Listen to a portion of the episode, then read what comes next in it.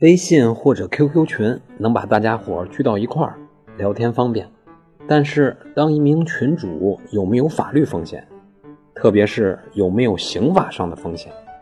那么今天就和您说一个真实的案例。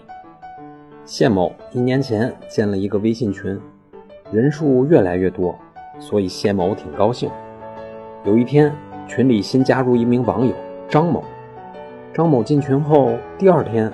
发了一个黄色视频，谢某觉得大家可能只是发着玩儿所以就没有阻止和管理。三个月以后，张某被公安机关逮捕，原来是因为张某前后一共发了一百二十多个黄色视频，触犯了我国刑法的传播淫秽物品罪，被法院宣判入狱。而谢某作为群主，没有阻止网友传播黄色视频。没有负起监督管理职责，所以构成共犯，一同入狱。